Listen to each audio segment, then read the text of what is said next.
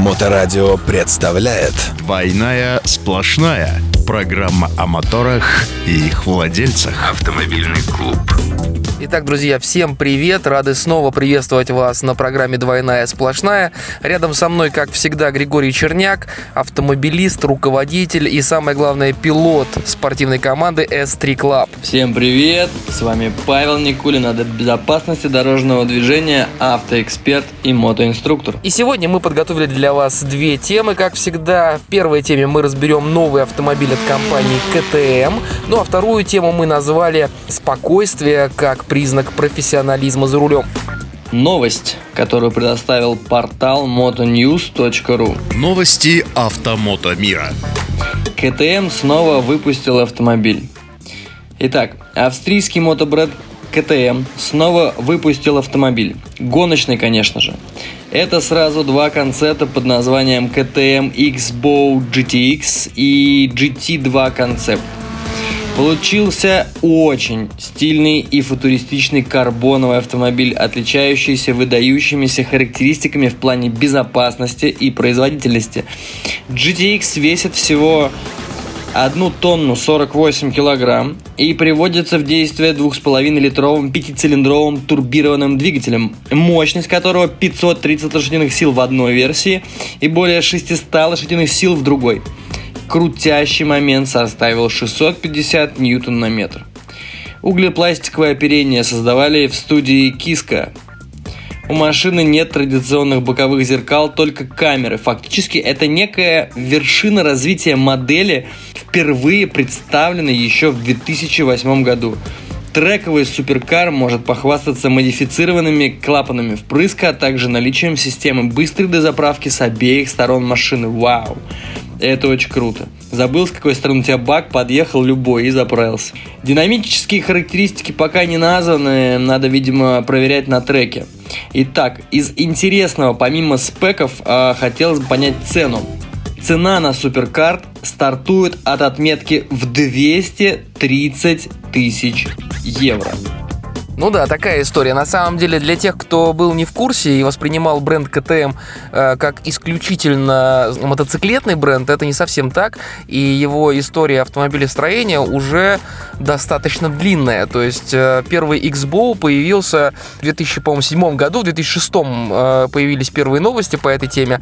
В 2007 они выкатили этот автомобиль. И надо сказать, что первое поколение автомобилей было, ну, совсем не гражданским. Если вот последняя новинка, она, конечно, мега спортивная, но она хотя бы похожа на автомобиль, да, с безумно футуристическим дизайном, конечно, но похожа на автомобиль, есть стекла, крыша, там, ну вот и вся атрибутика автомобиля, то первый X-Bow это был Слушайте, ну картинг, картинг, наверное, да. То есть почти все силовые элементы были открыты, немножко были там крылья чуть-чуть прикрыты, да, колеса почти все были открыты и так далее. То есть больше напоминал картинг. Причем интересно, да, что вот этот автомобиль разрабатывала студия Киска, и с этой студией, в принципе, КТМ сотрудничает давно и плотно. Эта студия по мотоциклам очень сильно помогает. И, соответственно, первый X-Bow также эта студия делала. Более того, вы удивитесь, но когда компания KTM выкатила первый X-Bow, он а, оказался достаточно популярным. Компания рассчитывала на продажи где-то там в полтысячи штук в год, и они не справлялись. Соответственно, у KTM был построен целый завод, который позволил увеличить эти показания вдвое. То есть там порядка тысячи штук а, в год а, продавалось. Ну, как наших Урал-валежников примерно. То есть достаточно, достаточно мощное производство при цене, да, при стоимости этих автомобилей. Ну, среди спортсменов спорткаров, конечно, конкурентоспособным, но по- понятно, что обычному человеку эти автомобили недоступны совершенно.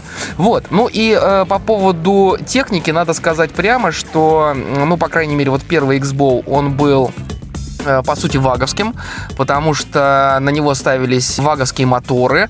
Тогда это была четырехцилиндровая. На четыре цилиндра рядная, рядная четверка. Сейчас вот э, пятицилиндровый э, рядный мотор. И я подозреваю, что он тоже ваговский, потому что у них есть хорошие, значит, рядные пятерки на 2,5 турбо, там, TFCI.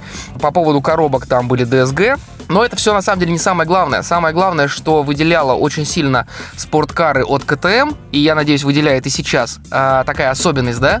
Меньше а, помощников, больше мощности, да? То есть автомобиль практически голый, голая мощность. Вот тебе автомобиль, вот тебе крутящий момент, вот тебе здоровенные покрышки, асфальт и вперед. Это, конечно, очень ценно. Двойная сплошная. Мое мнение на этот счет. Ну, внешне выглядит просто бомбически. Кто слушает сейчас радио или смотрит выпуск в эфире, пожалуйста, обязательно загуглите просто там Moto News, KTM, новый автомобиль, новый спорткар очень крутой, ну, очень футуристичный, причем я люблю смотреть на всевозможные спортивные автомобили, при том, э, вот я сравниваю их также с дрифтовыми машинами, вот смотрю на КТМ, э, из него получился неплохой дрифтовый автомобиль, при том, что он напичкан просто максимальнейше, напичкан электричес, электрическими всякими девайсами, э, когда у тебя электронные зеркала, ну, это прикольно. Конечно, хотелось бы э, получать какие-то инновационные проекты и пробовать их тестировать. Мне было бы очень интересно попробовать эту модель на треке. Ну да, соглашусь. Э, на треке было бы крайне интересно покататься на этом автомобиле, поэтому, ну, понятно, что нам, нам с Григорием этот автомобиль явно недоступен, но если кто-то из вас, друзья, осуществит свою мечту и приобретет автомобиль КТМ, да даже вот тот 2007 года X-Bow первого поколения, слушайте, дайте покататься, а? Я думаю, что мы вместе все весело проведем время на треке, получим удовольствие и массу новых ощущений. Ну а пока мы ожидаем желающих дать нам погонять на КТМ, вот вам новость с дорог общего пользования. Автоновости. Взята с портала ДТП и ЧП. Запись, значит, написана в посту. На прошлой неделе во время снегопадов, пишет автор, на Ропшинском шоссе в сторону Ропши в меня чуть не влетела легковушка. Прикладывает видеозапись этого происшествия. Итак, что же происходит на видеозаписи? Значит, э, мы видим абсолютно неосвещенная загородная, абсолютно неосвещенную загородную трассу по одной полосе в каждую сторону, заваленную снегом, глубокой колеей, колеей протоптанной до асфальта. Высота снега сантиметров 5-7, наверное, так вот, ну, примерно, да, на глаз. И мирно двигающиеся автомобили друг за дружкой внутри этой колеи. Видео снято на видеорегистратор, ну и, собственно говоря, автор видео, откуда идет съемка внутри этой колеи, неспешно двигается за впереди идущим автомобилем с достаточно приличной дистанцией, метров ну, наверное, 40-50, и скорость у него примерно там километров 40 э, в час. Э, ничего не предвещает беды, нету ни перекрестков, ни пешеходных переходов, ничего. И вот один из встречных автомобилей попадает в занос, то есть у него происходит занос задней оси, он выезжает на встречную полосу, то есть поперек движения нашему автору. То есть встречный автомобиль разворачивает боком и прямо поперек траектории движения автора видео. А, надо сказать, что происходит это буквально метров, ну, на глаз, опять же, но метров 40-50, э, не больше от автора видео. Скорость 40-50 км в час. Далее автор видео абсолютно спокойно, невозмутимо начинает оттормаживаться, прекращает торможение, уходит правее в снег в обочину, объезжает двигающийся на него автомобиль боком, уходит левее обратно в колею и продолжает движение. Вот такая ситуация, друзья, описана в тексте и а, показана на видео. То есть ни касаний, ни ДТП не было. Ситуация была острая, но пройдена очень-очень хорошо. Мои комментарии по поводу данного ДТП Здесь можно разбирать много сторон, да, можно разбирать сторону техники, сторону тактики, сторону безопасности и все, что с этим связано. На основании моего опыта, моих знаний и разных ситуаций, которые я видел, я могу сказать следующее свое отношение непосредственно вот к данному дорожно-транспортному происшествию и то, что мы его разбираем.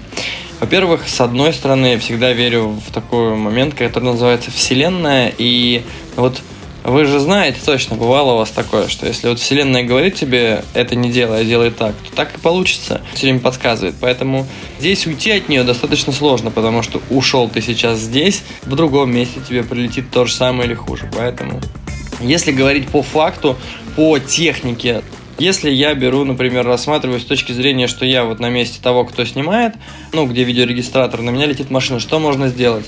Но в принципе, самое безопасное, что можно попробовать сделать, это уйти от столкновения, немножко вот в этой ситуации взять правее. Но тут тоже есть с чем поспорить, конечно, да, инстинкт самовыживания будет нас тащить направо.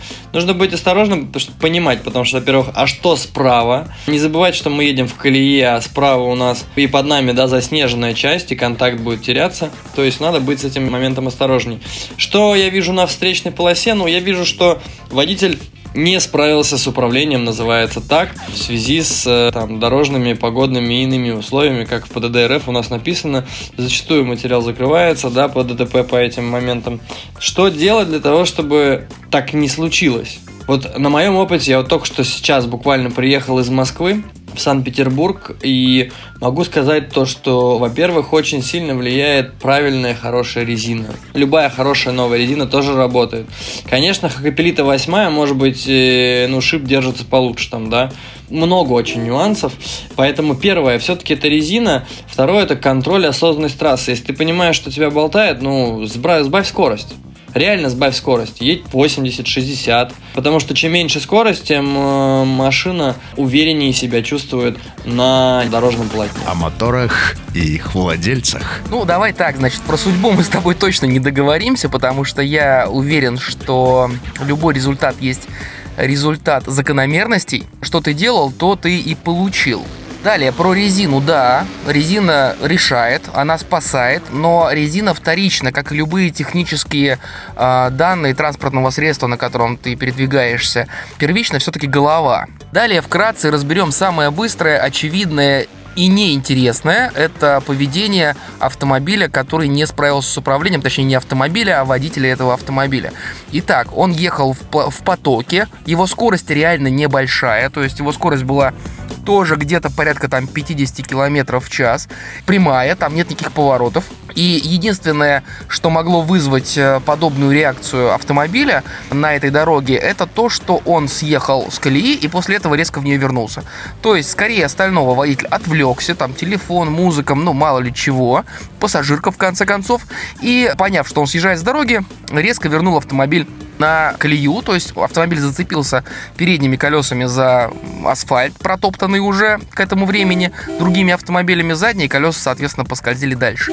Вот, э, на этом с водителем встречного автомобиля можно закончить. Что делать? Вопрос простой и ответ простой. Э, не отвлекаться от э, управления автомобилем никогда, а уж тем более, когда ты двигаешься в таких сложных ситуациях, в, так, в, так, в таких сложных условиях дорожных, даже с небольшой скоростью, потому что эффект может удивить всех всех и в первую очередь тебя. Теперь переходим к водителю-автору, э, из машины которого снимался этот ролик. Итак. Безопасность на дорогах.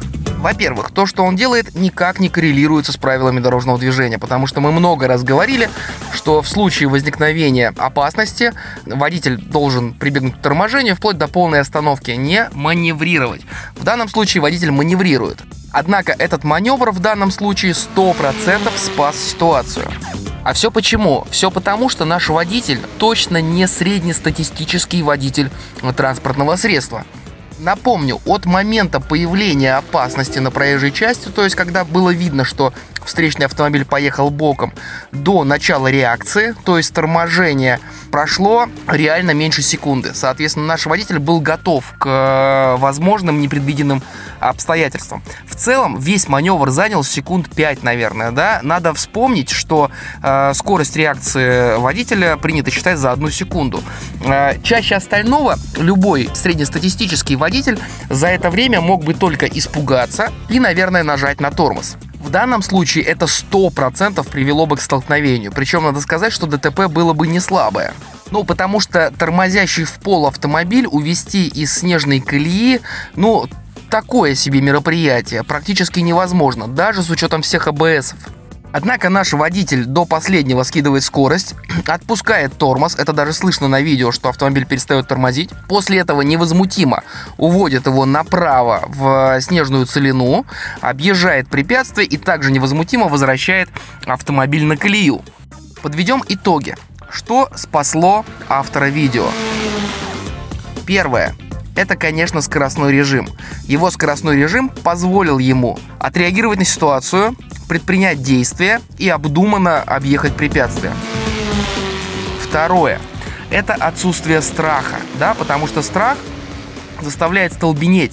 И если мы испугались и нажали в тормоз, тормоз мы уже не отпустим. Поэтому отсутствие страха у автора этого видео позволило ему обдумать все, отпустить тормоз, уйти правее и вернуться после этого обратно на свою полосу. Что это было? Высокий профессионализм и опыт автора а, его психофизиологические особенности, ну потому что мы все понимаем, что люди по-разному реагируют на страх. А, просто тренировка мы не знаем. Однако отсутствие испуга в этот момент точно решило. Среднестатистическому водителю для того, чтобы отреагировать таким образом на появление опасности на проезжей части, необходимо много тренироваться. Постоянно говорим про тренировки э, вождения э, мотоциклом, да? Но не забывайте, с автомобилем на самом деле не проще. И если вы хотите ездить безопасно и правильно реагировать на экстренные ситуации, тренируйтесь. Благо на данный момент на э, рынке ну, что называется, обучение вождению, достаточно и курсов, и э, школ, и инструкторов, которые такие навыки дают. И самое главное, не надеяться на случайности. Я не знаю, в данном случае это была случайность, э, его навык, э, подготовка или просто психофизиологическая особенность водителя. Но думайте о том, что у вас никаких преимуществ нет. То есть все ваши преимущества это только-только-только тренировка. Поэтому пользуйтесь тем, что вам дает рынок по подготовке водителей. Вообще, друзья, желаю вам, конечно же, безопасных дорог, побольше осознанности за рулем. С вами был Павел Никулин, адепт безопасности дорожного движения, автоэксперт и мотоинструктор. До новых встреч. Э, рядом со мной сегодня был Григорий Черняк, э, руководитель, пилот спортивной команды S3 Club. До новых встреч на следующей неделе. Всем пока-пока. Программа о моторах и их владельцах.